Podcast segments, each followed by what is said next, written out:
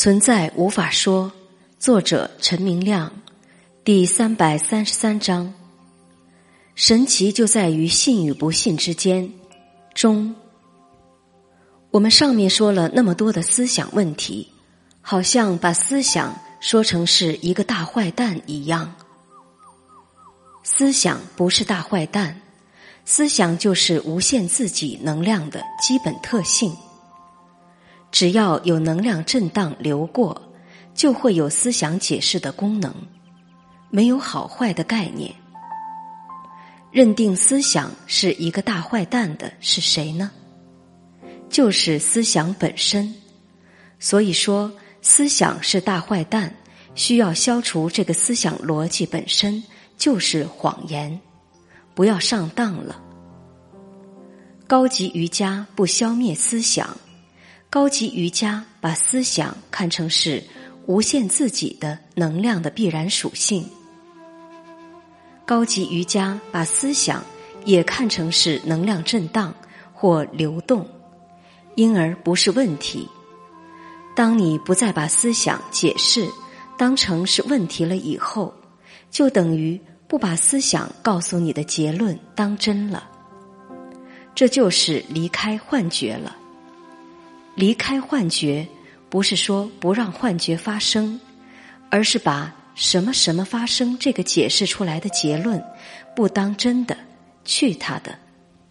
品味到底品味什么？比如说品味思想吧，不是去品味思想解释出来的故事内容，而是品味思想作为能量震荡或流动的起伏变化来来去去。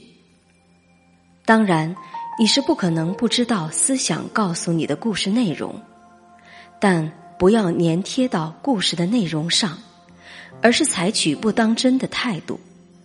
有机会就上升到品味思想能量震荡流动的层面。当思想来到，你的一般情况就是无条件的相信思想告诉你的内容，这个相信是立刻的。比光速还快，但同时发现思想诉说的内容不是真相，这个感觉也可以是飞快的，比光速还快。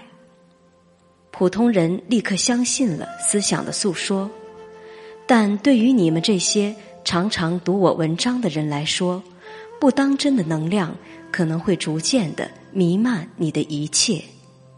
可能会比相信的趋势还要快。有时候思想还没有结束它的描述，不当真能量已经蔓延你了。那么，就算思想完成了它的描述，已经对于你来说没有影响了。比如说，早上醒来睁开眼睛看到光亮，思想立刻就告诉你，有一个你看出去。看到外面世界的光亮了，这个解释内容是立刻的，就在这个时刻，不要相信这个解释内容，立刻明白这个解释出来的逻辑完全不成立，没有一个我在观察，也没有一个被观察到的世界，这个光亮也不真的是光，到底发生了什么？不要回答。这是无解的，就沉浸在无解的味道中，这样你就开始尝到了无限自己能量的味道了。比如说，如果你完全不相信眼前的那堵墙是实体坚硬的，假如一丝丝相信都没有，什么叫做一丝丝相信都没有呢？这不单单是不相信有坚硬的情况，而且不相信墙这个情况，不相信我这个情况，不相信看到墙这个情况，什么都不相信。我可以写三天三夜，写不完有多少个不相信。就这样，奇迹就发生了。不但没有了我，也没有了墙。也许身体走过去，墙壁就形同虚设一样，什么可能性都有了。这就是奇迹的一个例子。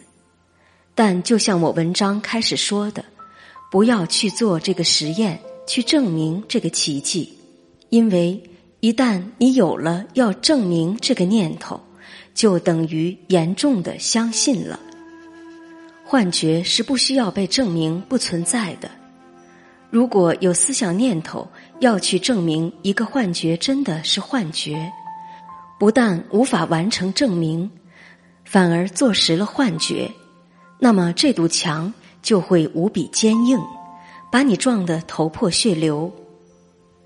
比如说，如果你完全不相信身体得病了，一丝丝的相信都没有，这可不是简单的不相信得病这回事，甚至连身体这个概念都不相信了，甚至连我的身体这个概念都去他的。甚至连我这个概念都去他的，甚至连病这个概念都不当真了，等等等等。我可以写三天三夜都写不完，思想诉说给你的隐性逻辑，而你却隐性的相信当真了。如果你完全不相信有病不有病的了。完全不相信有一个个体的我会得到什么了，完全不相信个体分离了，那么奇迹就发生了，这个所谓的病就会踪影不见了。真的是因为你这个人唤醒了无限能量，把病治好了吗？完全不是，因为从一开始就是思想把我想象出来了。然后把我得病这个情况想象出来了。当你不再对一切思想告诉你的情况当真，那么一切情况就会立刻化解，无影无踪。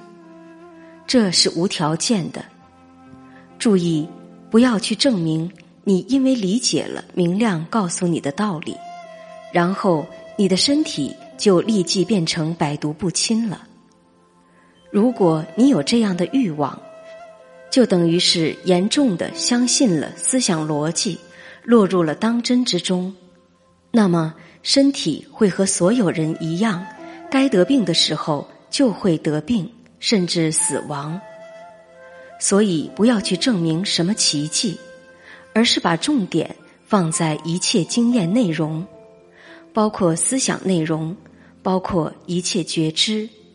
都品味成无害的无限自我能量震荡流动，奇迹会自然而然的发生的。不要去期望奇迹，奇迹是没有任何期望之后的自动自发的显现。奇迹和不当真是一体无二的。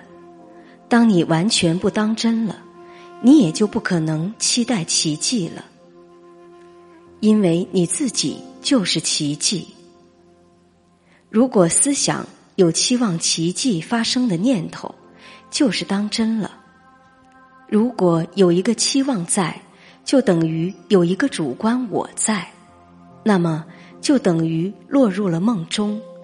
该怎样就会怎样，慢慢品味吧。